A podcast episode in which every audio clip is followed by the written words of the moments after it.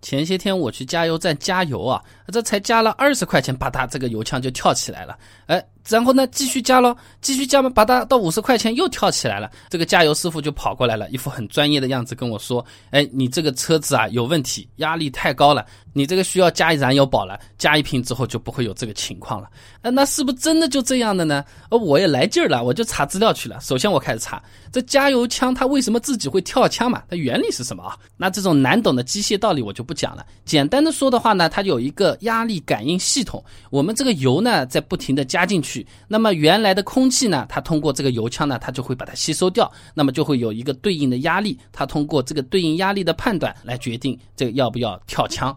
呃，那就是说，我们这个油不是慢慢的在油箱里面满起来吗？漫过这个加油枪的这个通气管之后，哎，或者说是接近这个通气管的时候，它就感觉到这个油箱里面的负压快速上升，这个时候它里面有个小开关的。发现这个进油箱的压力和出油箱的压力不一样了，啪嗒就跳掉了。基本上呢是在零点三秒之内就完成这个动作了。那么我油明明没有加满，我这个枪跳起来了，是不是我的车子真的就出问题了呢？继续查，有哪几个原因啊？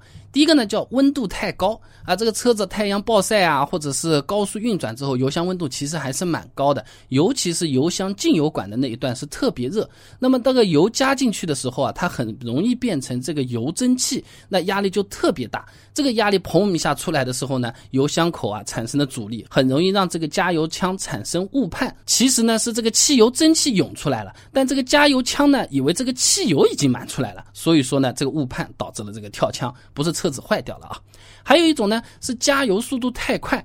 那么不同车型它的这个油箱形状是不一样的，它这个汽油加进去的速度也是不同的。如果这个油箱设计是慢速的，我们加油枪用了一个快速的模式，哎，它就为了防止这个油瓶反冲出来，土话说就是满出来了，它就会不停的会跳。哎，跳一下，哎，跳一下。那这个呢，其实只要通过调节加油枪的加油速度，就可以解决这个问题了。加油站的销售冠军经常就是用这一招跟你说跳枪了，你要买燃油宝了，哈哈。那么第三种情况呢，就是这加油枪故障了，就的确是坏掉了。那那有可能装置不灵啦，或者是说误判啦，那都有可能会产生跳枪这么一件事情啊。那么反正资料查到现在，我是没有看到说是这加油枪跳起来就是车子哪里有毛病或者坏掉了，或者说用的汽油不好的这种资料一概都是没有查到。目前我自己判断呢，就是刚好想出来的一个新噱头，可以帮助加油站来卖这个燃油宝。燃油宝的确是有用，但是这种卖法我觉得是一种很明显的误导啊。那么人家这么反复跳枪啊，有些朋友有可能就会担心了啊，我反正是不买你燃油宝，但是你这么跳来跳去，会不会就偷工减料了？我这个油少加进去了，呃，这个呢，大家倒不需要太担心啊。我发现这个有国标标准的，什么机动车燃油加油机规定啊什么呢？它里面都是有这个中断试验的，它必须保证在加油过程中。多次中断就是跳枪啊，这种情况下仍然能够保持计量准确度啊，这个都是国家质量监督检验总局的标准啊，这个是不太会的。哪怕他跳再多次，我们花多少钱，基本上还是能加到相应价值的汽油的。所以各位朋友不用担心。那么这个反复的跳枪，我们是不会因为这个东西损失汽油的，更多的时候是有可能要交一个知识税。那么今天这篇文章看过，如果还有周围的朋友跟你说，哎，跳枪就要加燃油宝，赶紧把这篇文章发给他，让他看一下。这个钱我们要花，但是我们不花冤枉钱，对吧？